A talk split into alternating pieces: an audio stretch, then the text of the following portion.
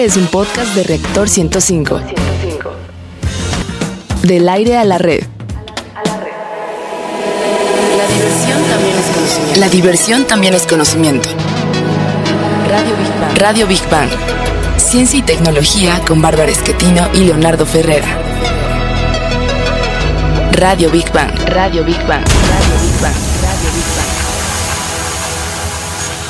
¿Qué tal amigos? Bueno, ah, es un gusto, como siempre, el saludarlos. Están en el lugar y a la hora indicada. Esto es Big Bang Radio, donde la diversión también es conocimiento. Recuerden que transmitimos en vivo en la mejor estación de México, Reactor 105 FM. Venga. Y les invitamos a que se queden esta hora con nosotros. Les garantizamos que van a aprender algo nuevo de una manera ágil y divertida. Les saludamos con el gusto de siempre sus amigos Bárbara Esquetino y Leonardo Ferrera. ¿Cómo estás, mi querido Leo? Bien, bien, bien. Y además, este, pues ya librando esa gastroenteritis que me dio hace una semana. A ti, a todo. Y que luego a ti se te que- pegó de veras también. No. Pero bueno, a ver, Barbarita, la voz y sonrisa más hermosa Ay, del oeste radiofónico. que. Bueno. Queridísimos Big Banianos, qué gusto saludarlos. ¿Cuál es el menú de hoy, Barbarita? Pues está buenísimo como siempre. En nuestra sección Exploradores del Infinito dedicada al universo y su grandeza, hablaremos de las estrellas caníbales. Y nuestro sol puede entrar en esa categoría, caramba. Oye, no, qué miedo, en verdad, ¿eh? Bueno, en la sección Gigante Azul dedicada al planeta Tierra y la importancia de su biodiversidad, te platicaremos del concurso La Ciencia en Corto, que fluya con ficción, sobre la importancia del agua para el ser humano. En nuestra sección Materia Gris, dedicada a los grandes avances de los laboratorios y los principales proyectos tecnológicos, hablaremos de un material que está revolucionando el mundo y promete lograr grandes avances en la vida humana, el grafeno. En la sección Construyendo Puentes, dedicado a los grandes personajes de la historia y los logros del hombre por alcanzar sus sueños, hablaremos de la importancia del deporte en la vida de las personas con alguna discapacidad. Y para cerrar, como siempre, bien y de buenas, en nuestra sección Divulgando Humor, donde lo más inverosímil, raro o curioso también es ciencia, hablaremos de nuestros doppelganger. Bueno, para que me entiendan, de nuestro doble, el cual se encuentra tal vez más cerca de lo que creemos. ¿Tú crees que tienes un doble? Sí. Tengo siete, según las estadísticas. ¿Qué? Sí. Narizón, un narizón. no, siete. Un enojón. Siete otro risueño. Ándale, pues no sé. Ya, a ver, sube a tu radio y vamos a nuestra primera sección. Exploradores del infinito. Según los investigadores Rebeca G. Martini y Mario Livio, nuestro sistema pudo albergar en el pasado una un gran planeta rocoso, lo que ellos llamaron la supertierra. En efecto, dichos investigadores, ellos son de la Universidad de Las Vegas, sostienen que este mundo rocoso tenía una masa varias veces superior a la de la Tierra, pero menor que la de Neptuno, y el cual terminó siendo tragado por el Sol. O sea, era un planetota Sí. que se lo comió el Sol. Sí. Esta investigación se publicará dentro de pronto en la revista Astrophysical Journal. Pero ¿por qué el Sol se lo tragaría? Esa es la pregunta, ¿no? Del millón. Bueno, Así es. En primer lugar, de haber existido la supertierra, debió formarse en la región más densa y rica en materiales sólidos del disco planetario del Sol. Bueno, este equipo de, de investigadores cree fervientemente en la existencia de la supertierra, ya que es la única explicación que encuentran para justificar el enorme espacio que separa a Mercurio del Sol. O sea que entre Mercurio y el Sol se supone que estaba, Algo, o sea, otro planeta. Pues que eso de que se lo haya devorado como que Sí. me cuesta trabajo creerlo. Sí, Pero sí, vamos a saber más. Vamos a escuchar la siguiente cápsula en voz de Rogelio Castro. Las estrellas estranguladoras azules o estrellas caníbal han sido localizadas en nuestra galaxia. Son conocidas así ya que absorben el hidrógeno de las estrellas a su alrededor, lo cual hace que su luz sea más azul y por lo tanto su apariencia sea más joven. Los científicos han encontrado estranguladoras azules en la Vía Láctea, donde aprovechan el gas que rodea justo el centro de la galaxia. Pero lo que aún no se ha podido descifrar es cuántas de ellas existen en dicha área. Afortunadamente para el sistema solar esto no representa ningún peligro, ya que nos localizamos en uno de los polos más lejanos al centro de nuestra galaxia. Big Bang. Oye, Oye, parece ciencia ficción, mi Sí, querido de verdad. Toñito Yedías de la Sociedad Astronómica de México. ¿Cómo estás, Toñito? Muy bien, ¿y ustedes qué tal? Ah, pues aquí hablando de canibalismo, ¿verdad? Sí, iniciar. canibalismo. ¿Cómo puede una estrella viva eh, devorarse a una, pero tenerla ahí muerta al lado? ¿Qué, qué es Eh, eso? Pues Parece es- ciencia ficción. Sí, claro, es un tema muy complicado y también es un tema eh, que es de mucha teoría. Sí. Porque eh, aún meramente no se sabe si entre estrellas se comen. O sea, se, se tiene la teoría, pero meramente todavía no está comprobado eso, ¿no? Digo, Ah. y van a pasar, van a pasar muchísimos años para poderlo comprobar. ¿Y por qué dicen que las estranguladoras azules? Fíjate, está, está suave el hasta el nombre, nombre. ¿no? Sí, Tú este, eres estrangulador azul, ¿eh? Eh, Cuando cállate. Nos estrangulas a todos aquí en la cabina. otra mi Toñito, estrellita mira, así como cerca, ¿no? Toñito. Dice, ah, como que me gustó, así tipo Blancanieves, ¿no? Casi, casi, no, como que me gustó, me gustó. Entonces, la agarra, bueno, la trae y se la, la absorbe para ser más brillante y más bonita, más joven. o sea, intercambio de materias existe entre las estrellas. Sí. Eso normalmente eh, ocurre, sobre todo en los sistemas binarios. Eh, pero, por ejemplo, esto de las estrellas caníbales, de- les digo que es un poco raro. Sí. Yo creo que tal vez sí esté por ahí la, la solución a esta teoría. De la de Mercurio. Eh, sí, posiblemente, digo, y aparte no sería la primera vez. Sí. Digo, no vamos lejos. Copérnico llegó a pensar de que había un planeta cerca, eh, ju- justamente entre el Sol y Mercurio, ¿no? Eh, todavía igual, es, es meramente una teoría. Sería muy bueno saber si en, cier- si en verdad fue cierto o no, porque también nos daría indicios de cómo fue realmente nuestro sistema solar, ¿no? Sí. O sea, que, Oye, que había pero a, ver, a ver, mi. Toñito, eh, esta supertierra, si obviamente era mucho más grande que nuestra propia Tierra y fue devorada de acuerdo con la teoría, pues ¿qué podemos esperar nosotros? O sea, en cualquier momento de un bocado alguien nos... Nos podría llevar. Pues sí, me imagino así como Moby Dick, no Pero sé, es algo más bien así. se da como. A lo mejor como- estamos aquí platicando y ¡faz! ¿De qué ya nos fuimos va, devorados de qué nos va a cargar el payaso? Nos va a Sí. cargar el payaso, ¿no? Pero, Sí. No, pero, el payaso Sí, no. pero durante- faltan muchos años todavía, ¿no? O sea, podemos ser devorados también. Pues sí, eso podría ser, o más que nada, eh, por ejemplo, cuando nuestro Sol empieza a, a no tener ese equilibrio hidrostático, que es Sí. básicamente lo que mantiene las estrellas normales. Que- o, como lo de se va a Superman, ¿no? Que explote y se va a lleve al planeta, expandirse claro. y nos va a rozar ahí. Digo, ahora, yo rápidamente. eh, de absorberlo, lo que pasa es que, eh, o sea, la teoría es esta. eh, generan gravedad, ¿no? Eh, Y esta es atracción para las estrellas mayores. Sí. Entonces los empiezan a jalar, ¿no? Este, y ya que los tienen, los absorben y se hacen más grandes, las estrellas. Ah, ok. Eso O sea, te chupa la bruja y te En vuelves grandote. palabras, Grandote pero muerto. O sea, no te conviene estar cerca de una estrella. Como Pac-Man, ajá. Sí, ah, caray. Casi, casi. No, Ah, Dios, Digo, pero de es que no estamos tan grandotes ni tan jugosos, ¿verdad? ¿Para Todavía qué nos...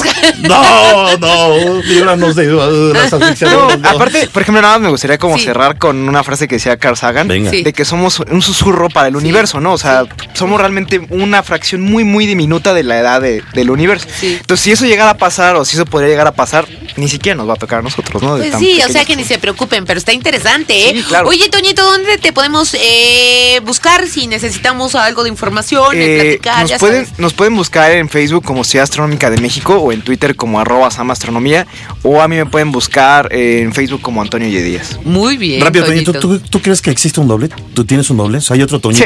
Sí, Bueno, güerejo ¿verdad por que sí? Las probabilidades matemáticas. Sí, otro güerejo Sí, cachetón por ahí. sí, ay, ¿Tú qué grosero No, eres. bueno, no, o sea, cachetón de cariño, o sea. Cachetoncito, bonito, Yo creo que sí, rozagante, Sí. ¿tú crees? Sí, seguramente. ¿Y versión buena o versión mala? Mala, yo ¿Verdad? creo. Ah, o sea, que tú eres el bueno. o igual, o igual yo soy el malo. O sea, un, un devorador azul por ahí. Pues, ¿no? Está bien. pues. Gracias, Como soy el único, ¿se acuerdan? Bueno, ya vamos a cerrar con Big Bang al momento.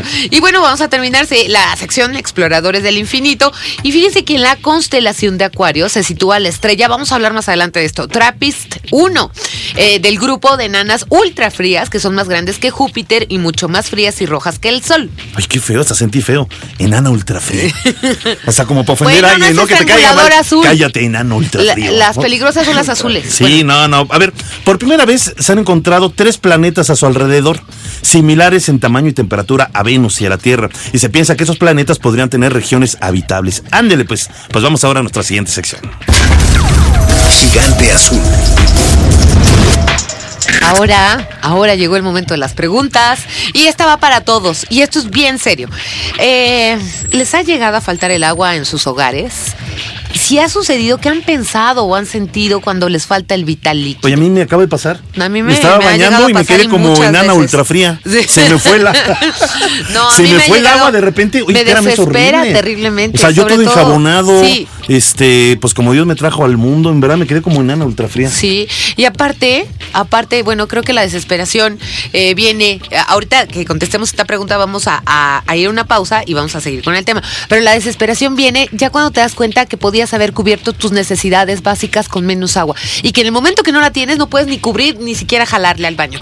Yo les dejo abierta esta pregunta, ojalá también nos puedan contestar a través de redes. Esto es bien serio. ¿Sabían que centros nacionales y extranjeros pronostican que este año se distinguirá por la sequía en buena parte del país? Bueno, el fenómeno eh, del niño Godzilla, ¿no? Que, que ya habíamos hablado, Sí. ¿no? Sequías muy fuertes y inundaciones eh, muy grandes en otros lugares. El motivo principalmente eh, es el calor extremo. El cambio climático, aparte, fíjate, de la sobreexplotación y el mal uso colapso de los mantos acuíferos, aunado a que la red de suministro no se renueva en el mundo, en gran parte del mundo, en más de 40 años. Pero aquí en México, Sí, yo te pensé desde que el desde el porfiriato. desde Sí. hace más de 100 años, no se renueva realmente esta red de suministro de agua. Y esto considerando que el 60% de la población se asienta en las grandes urbes como la nuestra. Esto, eh, queridos amigos, plantea un gran reto, ya que el crecimiento de la población de las ciudades genera la falta del suministro del agua y su saneamiento, y el Valle de México requiere un enorme suministro de agua dulce y a la vez impacta negativamente al agua dulce o potable.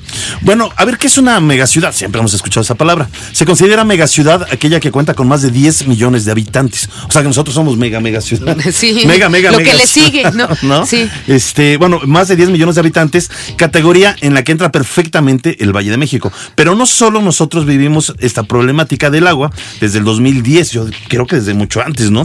Casi todas las megaciudades del mundo enfrentan la creciente escasez de este líquido vital. Vamos a escuchar la siguiente información. En este momento, en nuestro planeta y nuestro país se hace vital la necesidad de hacer conciencia de la importancia del agua para nuestra subsistencia como especie. En los últimos años hemos sido testigos de campañas que buscan fomentar el cuidado de este preciado líquido. La campaña de la ciudad de Denver, en Colorado, Estados Unidos, Use Only What You Need, lanzada en 2006 por Denver Water, ilustra de manera real la manera en que desperdiciamos el agua y utiliza ejemplos reales y cotidianos en los que el ciudadano puede reducir el uso del agua y con ello los beneficios se traducirán al por mayor en el medio ambiente y en los bolsillos de cada uno. El éxito fue rotundo y en los siguientes años hubo un cambio en el estilo de vida de las personas que surtió efecto en todos los habitantes en Denver, Colorado. Big Bang. Y bueno, pues eh, en estos momentos vivimos sin lugar a dudas una época audiovisual. ¿Por qué lo digo? La imagen es una de las fuentes del conocimiento y este ejerce un gran atractivo, sobre todo en los jóvenes, haciendo alusión a estas campañas de concientización del agua. Bueno, y conscientes con ello, eh, de ello, de esta eh, tecnología, Pumagua de la UNAM lanza el concurso La Ciencia en Corto, que fluya con ficción. Para los jóvenes de 14 a 19 años, quienes serán los encargados a través del cine de concientizar acerca del uso del agua.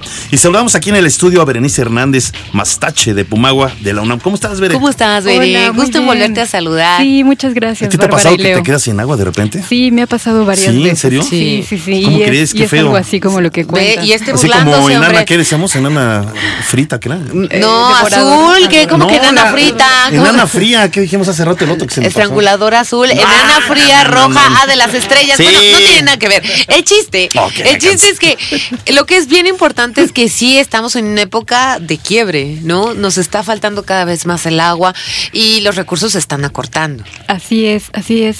Eh, bueno, es por este, por, por, por esta, por este motivo que estamos llevando a cabo este concurso, que está dirigido, como lo dijiste, Leo, a jóvenes de 14 a 19 años de edad. Eh, es así amplio, de 14 a 19 años no tienen que ser estudiantes de la UNAM ni estudiantes. ¿no? Abierto, Ajá, ok. Así es. Entonces es para realizar este trabajo, ¿no? Eh, en el género ciencia ficción. Entonces es un corto de uno a cinco minutos donde abordan el tema del agua, de la ciencia, pero desde la ciencia ficción. Entonces, eh, como digo, pueden realizarlo de dos a cinco personas. Ajá. Este mm, y tenemos unos eh, premios que son especiales. eh, ¿Qué, qué? Así, Para- La curiosidad. Sí, que ¿Qué, qué, diga, que que diga, diga. que diga.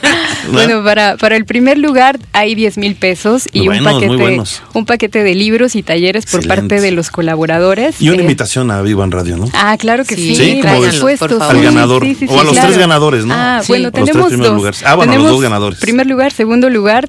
Segundo lugar, 5 mil pesos. Muy buenos. Y bueno, están participando con nosotros eh, dependencias como, como la Filmoteca, como el CUE, como Ah, el muy Museo del. Chopo, como la Cineteca, como la Cátedra Bergman. Eh, este concurso se está realizando en conjunto con la Dirección General de Divulgación de la Ciencia de la UNAM y nosotros, que somos el programa de manejo, uso y reuso del agua en la UNAM. Entonces, además de estos premios, eh, para los ganadores y menciones honoríficas va a haber una proyección al aire libre en la, en la Cineteca ¡Ay, qué Nacional. padre! Sí, sí, sí. Oye, pero a ver, ver, o sea, ok, hay un chavo interesado de 14 a 19 años, ¿ya qué es lo que tiene que hacer? Puede grabar con, con su celular, digamos, algo relacionado con el agua. La, la- la idea es que tenga creatividad, es decir, obviamente de 14 a 19 años pues no son profesionales. Ni ¿Cómo, tienen cómo el pueden, digamos, Bueno, participar? algunos. ¿De qué manera? Sí, claro. eh, pueden usar cualquier eh, dispositivo. eh, puede ser tablet, puede ser celular, Ándale. puede ser cámara video, de video. Eh, lo que estamos calificando mucho es la creatividad y la narrativa de la historia. Ok. Entonces sí tiene que estar muy basada en, en algo científico, ¿no? Es decir, que si eh, el agua está contaminada y la están bebiendo los seres humanos, de inmediato no que se conviertan en zombies, ¿no? Pero a lo mejor sí mencionar. Pero como es ciencia ficción, les puede salir un tercer ojo, cuernos, etcétera, ¿no? Digo, es un ejemplo, se me ocurre ahorita. Y, y, y hasta, bueno, ¿de cuándo a cuándo eh, va a durar este concurso? ¿Cuándo ya eh, van a tomar decisión los jueces? Sí, la convocatoria cierra el 31 de julio. 31 de Ajá, julio. entonces todavía tienen tiempo. Despuésito de eso, eh, todas las eh, instituciones que mencioné sí. vamos a, a calificar eh, cuáles son los, los mejores trabajos y más o menos como a mediados de agosto es que vamos a dar a conocer a los, a los ganadores. Ah, perfecto. Pues qué bueno, y qué, qué, qué buenas ideas. A mí, Sí, ¿verdad? me sí, da un sí, gusto, sí, sí, sí, me un gusto enorme. Yo creo que les va a ir muy bien. Chavos, inscríbanse, vale la pena, ¿no? La página de enlace para que se inscriban. Exacto. Claro, la página es www.pumagua.unam.mx. Ahí pueden encontrar la convocatoria y también nos pueden escribir a contacto arroba pumagua.unam.mx o en nuestras redes sociales por si tienen alguna duda o quieren saber. Venga, a ver, pues muchas gracias, ¿eh? Qué, qué amable. Oye, ¿tú crees que tienes un doble? Ahí se cambiando de tema. ¿Tú Sí, crees yo tienes creo un que doble? sí. ¿Verdad Sí. que ¿Verdad? sí? Todo Tú sí lo crees, cree. es que yo no creo. A ver, ¿tú, ¿tú crees que tienes un doble en el mundo? Sí, sí, en el mundo y varios en el universo. No, ¿en Eh, serio? Ella sí se fue más a la ciencia ficción, no, guau. no, no, no, Hay veres no. en Marte, en Júpiter y en la no, no. y Hemos, Andrómeda. hoy hemos andado con mucha ficción, yo no lo creo. Bueno. Oye, ¿y versión eh, ¿Buena o mala? mejorada o igual o no? Mucho más mejorada. ¿En serio? Sí. ¿En ¿En serio? verdad? No, hombre, qué buena onda. Pero tú eres buena gente, o sea, que ser así como una vera ya santa ahí, elevándose. Bueno. Oh, oh, o sea, ¿cómo? No, cierto. pero lo que sí tiene es cabello como de virgen. Ve, hasta la cintura lo tiene. Qué Por eso, bonito imagina así como, no sé, con la Sí. lira. ¡Ay, hijos míos! No, no Déjale paz. Oye, Bere, bueno, entonces ya quedó la, la, la propuesta abierta. Nos traes aquí a los ganadores. Claro que sí. Y, y vamos a seguir con Pumagua. Sí, ¿va? muchas gracias. Gracias por estar con nosotros. Vamos a nuestra siguiente sección. Materia gris. Leo, a ver. ¿Sabes, Leo, tú que todo lo sabes y todo lo criticas, qué es el grafeno? Cálmate. Pues mira, lo único que puedo decir es que el grafeno le llaman el metal del siglo XXI. Ay, mira si sabes, Ándele. si Pues claro que sabes. leo, Sí claro que leo. Bueno, Eh, sí bueno, sabemos. para los que no saben, este es un material de carbono puro, de carbono puro. El que el cue, el cue-. ¡Salud! Ya, ahí va, de nuevo. El la cual, cuca laboradora, mira, ahí va. el- ya, el cual fue descubierto en el 2004 por dos investigadores de la Universidad de Manchester, André Heim y. Konstantin Novosevu, quienes a través del trabajo duro y años de esfuerzo crearon el grafeno, material que tiene unas propiedades asombrosas y por el cual obtuvieron el Premio Nobel de Física en el 2010. Así es. Bueno, vamos a hablar de sus asombrosas propiedades. Es el material más fino del mundo. Proviene del grafito. Es muy flexible, tiene excelentes propiedades conductoras. Es 200 veces más resistente que el acero, más duro que el diamante, tan ligero como las fibras del carbono, tan denso que ni el gas lo puede traspasar y conduce el calor mejor que el cobre. En pocas palabras, es el material del futuro. En poco tiempo podremos ver en el mercado gran cantidad de dispositivos hechos en su totalidad de grafeno. Y para saber más, vamos a escuchar nuestra, nuestra siguiente cápsula. Las pantallas de teléfonos móviles táctiles, equivalentes a las de cualquier celular, en un futuro muy cercano tendrán la capacidad de doblarse como una hoja de papel. Esto es solo un ejemplo de los múltiples beneficios que el grafeno puede aportar a la tecnología. Dentro de las múltiples propiedades y aplicaciones que tiene este material, podemos mencionar a la biomedicina con la creación de chips que, incrustados en el cerebro, podrán detectar un ataque de epilepsia antes de que se produzca, hasta la creación de una tinta que, una vez impresa, nos permitirá actuar con otros usuarios de la tinta de grafeno, con un solo toque de nuestra piel. Big Bang. Fíjense que los principales campos en los que será aplicado son los siguientes. Electrónica, informática, telefonía móvil, sector energético, industria del blindaje, industria automotriz, industria alimentaria, industria química. Bueno, pero hay que, eh, yo digo, hacer una mención especial a la biomedicina, ya que se están desarrollando con este material tratamientos asombrosos como implantes neuronales que sustituyen tejidos dañados, que incluso podrían devolver la vista, fíjate, a pacientes afectados en nervios óptico- eh, ópticos y también se está trabajando para desarrollar con él tratamientos en la lucha con el cáncer. Verdad que es impresionante todo lo que se puede hacer con el grafeno. Fíjate que tenemos una entrevista con el doctor Plinio Sosa, pero como la señal no es muy buena en la UNAM, estamos tratando de, comunicarnos, con, el doctor Plinio Sosa de la Facultad de Química de la UNAM. Si podemos en este momento hacer contacto con él, pues nos enlazamos. Si no, este, pues eh, entendemos que la cuestión tecnológica, ¿sabes qué? Hace falta el grafeno. Sí. Que entre el grafeno ahí a, la, Se va a mejorar la, vida con el grafeno. De verdad que sí. El problema en este momento que no es un problema es que no se está produciendo en masa. Entonces, para todo en donde se quiere innovar eh, con este material, pues sí se necesita mucho grafeno, ¿no? Entonces, eh, digo, esperemos que muy pronto ya, ya se empiece a producir. Eh. A mí lo que me llama la atención es que al mismo tiempo es muy duro y al mismo tiempo es muy flexible. Sí. Entonces, imagínate un celular de repente que dices, ah, caray, este saco me vino la bolsa más pequeña. Yo siempre uso el celular, por ejemplo, ¿eh? en el saco de, la bolsa, ¿no? Entonces, la, la bolsa más bien del saco al revés. Pero, pero no, me ha pasado que si, tengo un celular que es más ancho, entonces, ¿cómo lo meto? Si, si fuera de grafeno, a lo mejor lo doblo tantito. Lo, lo para las naves espaciales, eh, ya. ven que mucho del problema precisamente es lo pesadas, la, eh, para salir de la Tierra, para navegar en el espacio. Para las naves espaciales, tanto que hemos hablado de la conquista del espacio y de poblar otros planetas, el grafeno sería un excelente conductor, eh, para además que, que, y seguro, porque no los rayos este, cósmicos que, atraviesan también representan un peligro para los, para los astronautas, etcétera, o, etcétera. O defensas de grafeno, imagínate, un microbusazo. No, pues nada, todos están bien. Se, dobló la defensa, pero ya, regresó a su estado original. No, bueno, no sé, ¿no? y además. Fue el sustito, ¿no? Fue el sustito nada más. Lo maravilloso también, eh, digo, eh, espero no equivocarme, es que no es tan contaminante. ¿no? Es, es carbono. Entonces, eh, estaría maravilloso, maravilloso. Bueno, es un tema en verdad muy interesante. A mí me gustaría en un futuro que podamos hacer contacto otra vez con el doctor este, Plinio Sosa, porque es un tema que vale la pena hablar y creo que hoy por hoy en cuestiones, sobre todo de química, eh, eh, está el tema de boga a nivel mundial, ¿no? El grafeno. Mejor vámonos a nuestra siguiente sección. Vámonos, sí.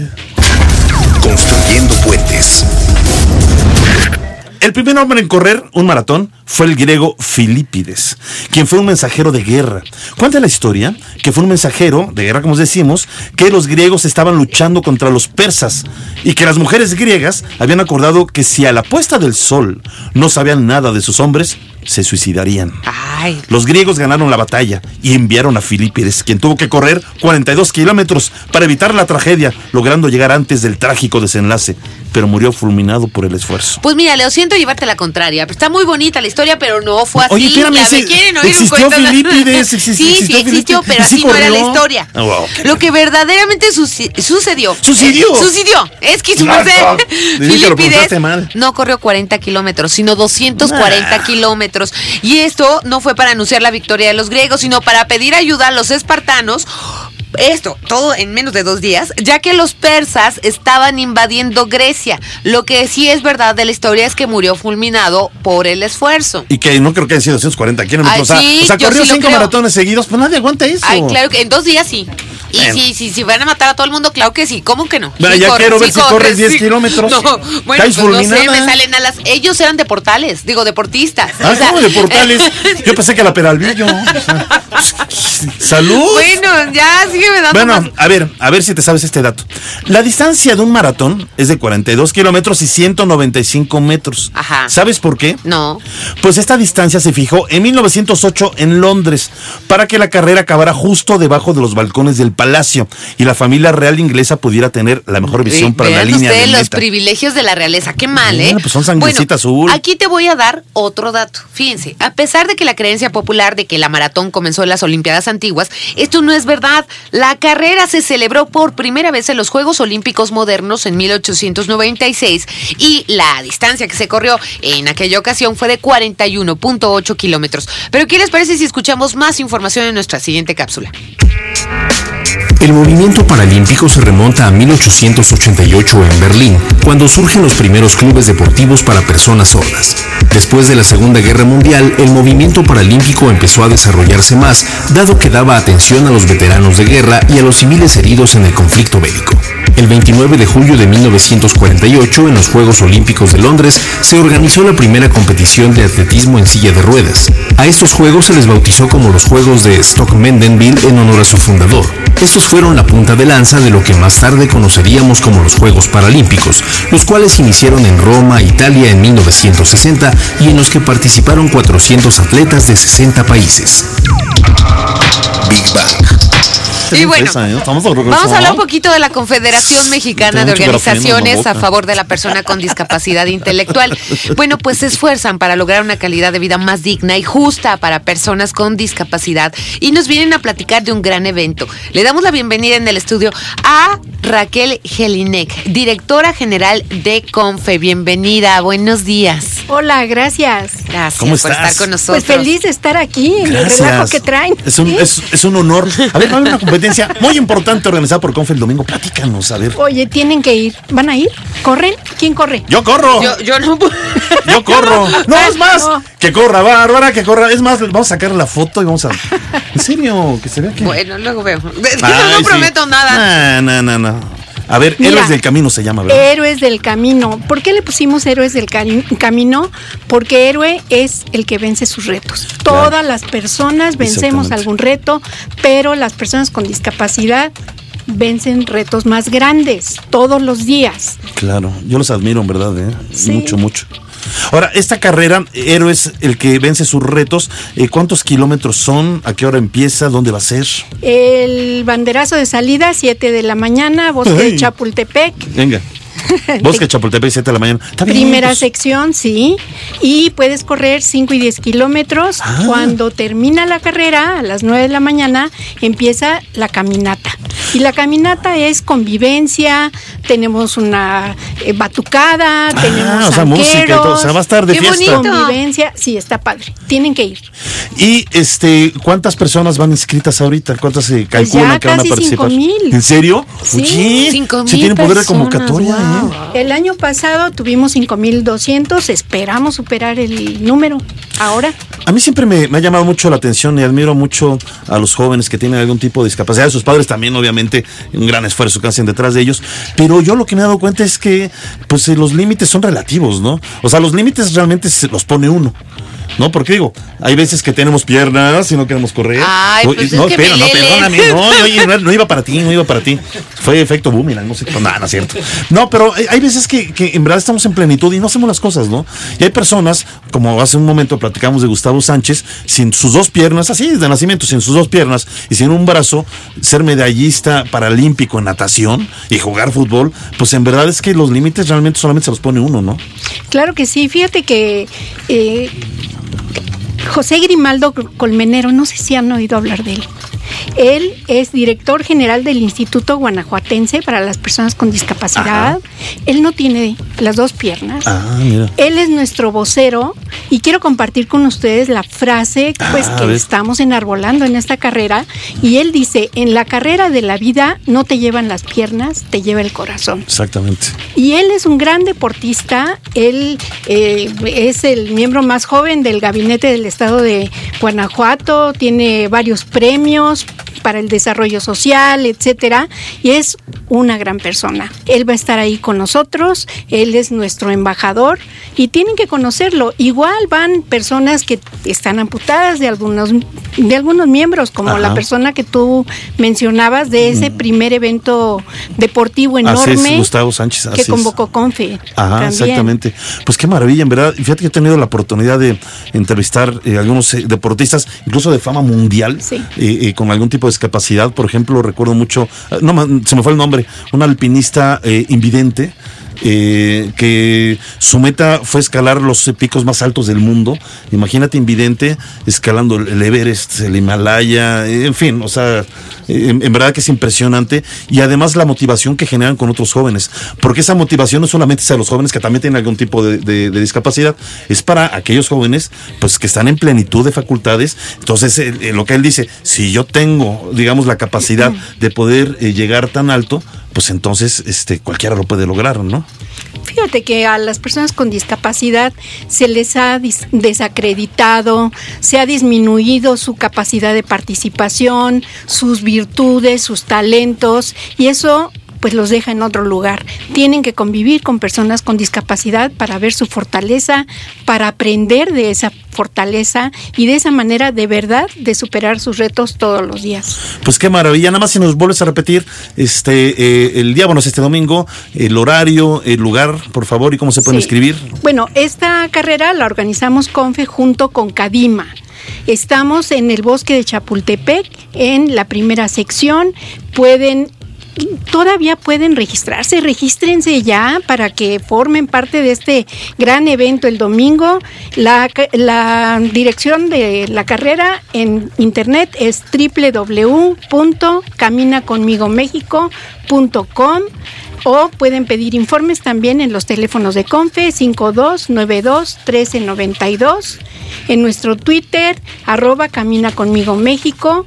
Estamos esperándolos que nos acompañen, que disfruten con nosotros y además se pueden quedar a disfrutar su domingo en Chapultepec. ¿Qué más? Maravilloso, pues muchas gracias, les deseamos mucha suerte en esta carrera y un abrazo a toda la gente que hace posible esto y que hace una gran labor en Confe. Muchas, muchas gracias. Muchas gracias por Gracias. Los esperamos allá. Pues vamos a nuestra última sección, Divulgando Morra. Divulgando humor. Leo, ¿sabes qué significa la palabra doppelganger? Tiene su origen en el folclore nórdico y germánico y el significado que se le da es tu doble fantasmagórico, doppel, doble y ganger andante. La alusión más antigua encontrada en la literatura data de 1796. Y es una figura que aparece en varias culturas. En estos mitos se describe a los doppelgangers como apariciones físicas o fantasmagóricas que duplican a los seres humanos. Y también se dice que es, estos son en realidad vampiros, ya que no tienen sombra ni reflejo. Ay, no, manita, no. Bueno, pero en la actualidad, ¿qué tan probable es que tengas un doble, tomando en Nah, cuenta nah. el pequeño detalle que somos unos 7 mil millones de seres humanos Nah. en el planeta? Tú tienes más información acerca de Michael Sheehan, ¿no?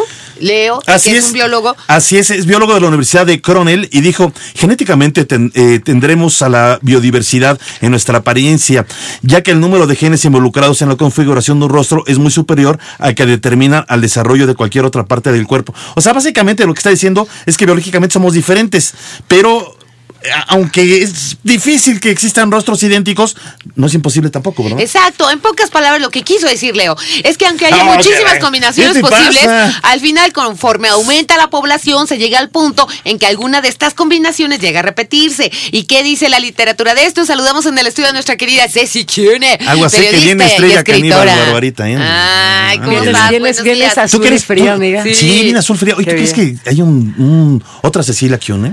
Yo pienso que no, yo como Pedro Infante soy como soy y no me parece Yo a creo nadie. lo mismo. Yo Muy bien, muy bien, sí, muy bien. Sí, Muy no. bien.